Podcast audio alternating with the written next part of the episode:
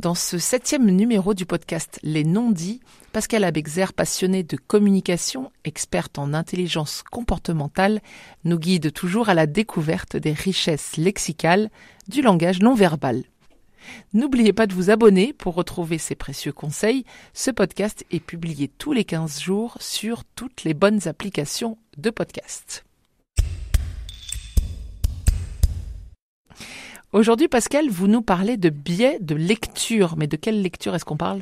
Nous parlons toujours de la lecture du langage corporel non conscient non conscient. Donc finalement, on lit des gestes, c'est ça? On lit, euh, on lit ou on traduit les réactions que notre corps euh, va avoir par rapport à des émotions ressenties. Hmm. Souvent des réactions dont on ne se rend pas compte, même nous-mêmes. Euh, évidemment, on se trahit en permanence en fait. On ne se trahit pas. Le corps traduit nos émotions. il est gentil avec nous, il est notre allié. Voilà. S'il y a des biais de lecture, ça veut dire qu'on peut surinterpréter un comportement, c'est ça? Oui, en fait, on va avoir tendance à traduire avec nos impressions à nous, hmm. à donner, euh, à donner une traduction par rapport à quelque chose qui nous est personnel. Donc oui, les gestes et les micro-mouvements ont un sens, puisque les réactions déclenchent, sont déclenchées par une émotion qui est un changement d'état d'esprit.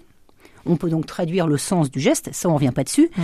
mais on ne peut pas savoir ce qui a provoqué émotionnellement ce geste. Donc pour nous, ce qui va être intéressant, c'est de poser des questions pour comprendre ce que la personne a vraiment dans sa tête, à mmh. quoi elle a pensé, qu'est-ce qui a déclenché le geste. Donc il faut contextualiser finalement le geste? Faut le comprendre. Mm. par rapport au contexte. Donc il y a deux niveaux de contexte. Euh, il va y avoir le contexte euh, extérieur, il peut y avoir euh, quelqu'un qui passe derrière et puis on va suivre du regard la personne. Il va donc y avoir un biais de lecture extérieur. Ça peut être aussi un rayon de soleil, un spot, une lumière, quelque chose qui va nous gêner. Voir une douleur peut-être aussi? Ou une douleur. Mm. on peut avoir mal, être mal assis sur sa chaise et puis se dandiner et se dire, rappelez-vous les positions de chaise, et mm. se dire, tiens, la personne est stressée. Non, elle n'est pas stressée. Elle, est, juste mal assise. Mal assise sur sa chaise.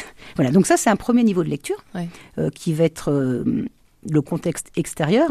Et il y a un deuxième niveau qui va être plus lié à ce que pense la personne. C'est ce qu'on va appeler son espace mental. Mais, mais là, l'espace mental, c'est inaccessible. Alors c'est inaccessible, euh, d'où l'intérêt de questionner justement. Oui, ça on peut pas le deviner celui-là. Mm, mm. Euh, si par exemple euh, je suis en train de vous parler, je vais au cinéma, je vous propose d'aller voir un film, je suis super enthousiaste, c'est le dernier James Bond par exemple, et là je vous vois faire une grimace, je vais me dire tiens vous n'aimez pas James Bond. Mais j'ai fait une supposition. Peut-être qu'à ce moment-là, vous êtes en train de vous dire que, que, je sais pas, vous êtes justement mal assis sur votre chaise et que vous avez grimacé à ce moment-là. On va avoir tendance à, à imaginer et à interpréter avec nos façons de voir à nous. Donc ce qu'on appelle l'espace mental, c'est un emplacement cérébral dans lequel l'être humain s'installe pour réfléchir. Par exemple, euh, tout simplement, on se met en arrière sur sa chaise, on regarde dans l'air, on est dans nos pensées, on est parti dans un espace mental. D'accord. Il y a des gens probablement qui l'ont étudié, euh, cette, zone-là, cet espace mental. Ils ont théorisé ça Ils ont... on dit, euh, on le relie à la théorie de l'esprit. Hein, on dit que la théorie de l'esprit installe la notion d'espace mental c'est métaphorique. Hein, mm. parce que pour qu'il y ait un espace mental, il faut qu'il y ait de la réflexion. Par exemple, on ne va pas parler de l'espace mental du chien. Les gens ne pourront pas discuter avec lui pour, pour avoir la réponse à dans quel état d'esprit il est. Donc cet espace mental, euh, il va nous permettre de se dire que, contrairement au principe de on ne peut pas ne pas communiquer, mais il y a peut-être des moments où effectivement on peut ne pas communiquer parce qu'on est parti euh, dans notre tête pour penser à, ben justement il y a plusieurs façons de penser, il y a différents espaces mentaux. Ah. Donc il n'y a pas qu'un seul espace mental. Comment est-ce qu'on les distingue? Alors on les distingue toujours en posant des questions, évidemment, puisque la grande clé de la communication, c'est poser des questions.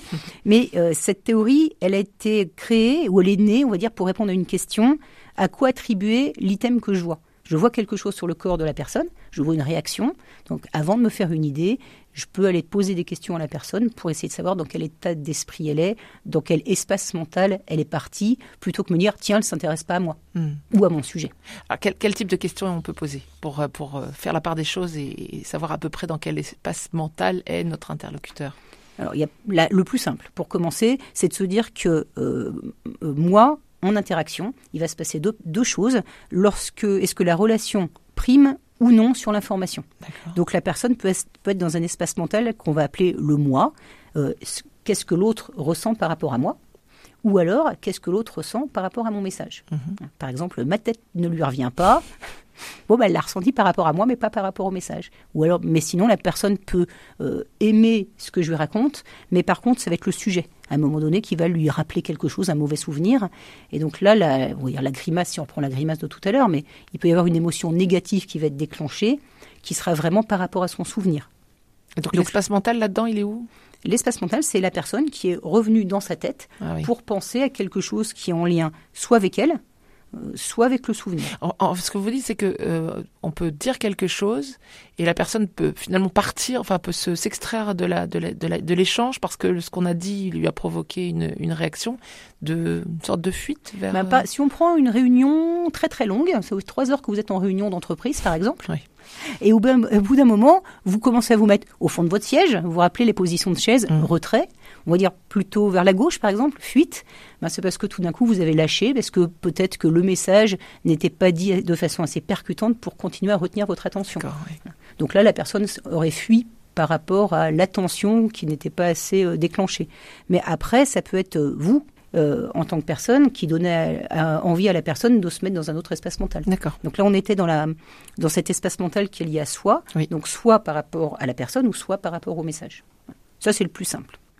Et Ce que l'autre ressent par Ouais. rapport à mon message ou ce que l'autre ressent par rapport à moi. Il y en a d'autres donc. Oui, il y en a un deuxième, un troisième, puisque le moi, je, l'avais mis en un ou deux. C'est ce que l'autre, comment l'autre va traiter un message en mémoire. Par exemple, je pense à autre chose. On a parlé de, euh, je sais pas, de vacances. Et puis tout d'un coup, la personne s'est mise à repenser à ses dernières vacances. Encore un facile, ça, ça s'appelle euh, la mémoire. Donc on va rechercher en mémoire quelque chose. Donc on vient de lâcher par rapport à la relation, par rapport au lien qu'on avait ensemble, parce que je suis partie dans mes idées, je suis partie dans quelque chose dans ma mémoire. Mm. Donc je reviens sur l'essentiel, il ne faut pas le prendre personnellement et il faut éviter des erreurs d'interprétation. C'est vraiment le sens du message d'aujourd'hui. Et puis ça, ça dépend probablement aussi euh, de l'état de, de réceptivité ou de fatigue de, de l'interlocuteur. C'est-à-dire que quand on est fatigué, on, on décroche plus facilement aussi. Oui. Ça aussi, c'est encore un biais. Oui. C'est pour, ça que dans- pour ça que je vous disais, dans, quelle que soit la façon de lire le langage corporel, de toute façon, quoi qu'il arrive, on voit quelque chose, ça doit déclencher du questionnement. La lecture est liée au questionnement, Mm. pour essayer de comprendre. On a fait le tour des espaces mentaux, Oh ben Pascal va- je vais vous en retrouver un petit autre. on, on a vu aussi, aussi lié à l'environnement dont vous avez parlé, hein, quelqu'un qui passe.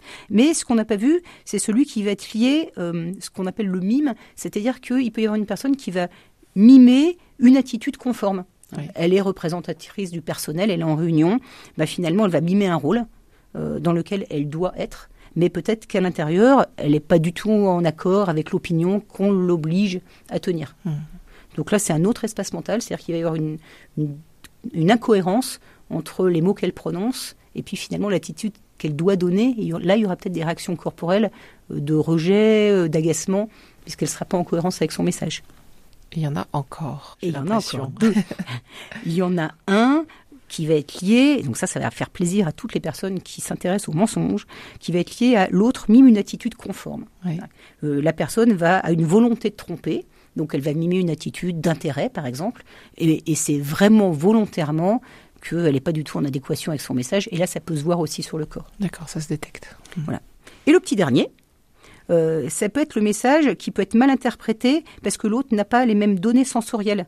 Par exemple, euh, quelqu'un qui est sourd, il va pas du tout interpréter le message. Donc on oublie des fois de penser à des choses simples. C'est l'état de la personne en elle-même, L'état de ses sens. l'état de ses sens. Ouais. Eh ben, ça fait beaucoup de choses à, auxquelles penser quand on observe euh, un comportement. Parce que là, je suis rentrée dans le détail. Mais Mhm. l'essentiel, c'est de se dire, je ne le prends pas personnellement. Oui. Je pose des questions pour essayer de comprendre vraiment l'autre. Com- comment est l'autre ouais. Oui, comme à l'autre. Et c'est donc là, on le lit au langage corporel, mais c'est la base de la communication si on veut que ça se passe bien. Essayer de comprendre l'autre. Et poser des questions. Oui. Et pour finir, Pascal, quel serait le bon exercice euh, à proposer à nos auditeurs pour expérimenter ce nouveau mode de lecture de- des gestes de l'autre? Alors il va être tout simple, puisqu'il va être lié à ce qu'on a dit plusieurs fois, questionner avant d'interpréter. Vous voyez quelque chose, avant de le prendre personnellement pour vous, questionnez. Donc il y a plein de façons de poser une question. hein. Qu'est-ce qui te fait dire ça? Qu'est-ce que tu entends par là? Quelles que soient les questions, pour essayer de mieux comprendre et d'approfondir, de demander plus de détails. Et en même temps, Pascal, questionner sans heurter, parce que si quelqu'un entre dans, dans, un sujet un peu compliqué et que pour savoir comment il se sent, on lui demande s'il a passé une bonne journée, il va se dire mais tu te moques de moi, on est euh, on est en train de parler d'un sujet sérieux et tu me tu, tu, tu changes de sujet. Donc il faut savoir questionner sans s'éloigner du sujet. Ça serait plutôt dire euh, est-ce que tu as besoin de quelque chose pour continuer? Hein, Si on voit que la personne est un petit peu mal à l'aise, mmh. par exemple. Des questions plus larges pas des questions fermées, plutôt des questions ouvertes. Bon, donc de la bienveillance pour questionner, pour comprendre le contexte interne, externe. Oui, quelle que soit la question, c'est vraiment essayer de comprendre l'autre avant de se faire une idée. Et ne pas surinterpréter. Et ça évitera tellement de conflits. Oui. Eh bien, un grand merci Pascal. On va essayer d'éviter les conflits et de mieux se comprendre. On se retrouve dans 15 jours pour un nouvel épisode des non-dits et vous allez nous parler de quoi? J'ai choisi de vous parler des directions du regard. Quand on regarde à gauche, à droite. Encore tout un, tout un programme. Eh bien, à très bientôt, Pascal Apexer. Et je souhaite de très bonnes expériences de communication non verbale à tous.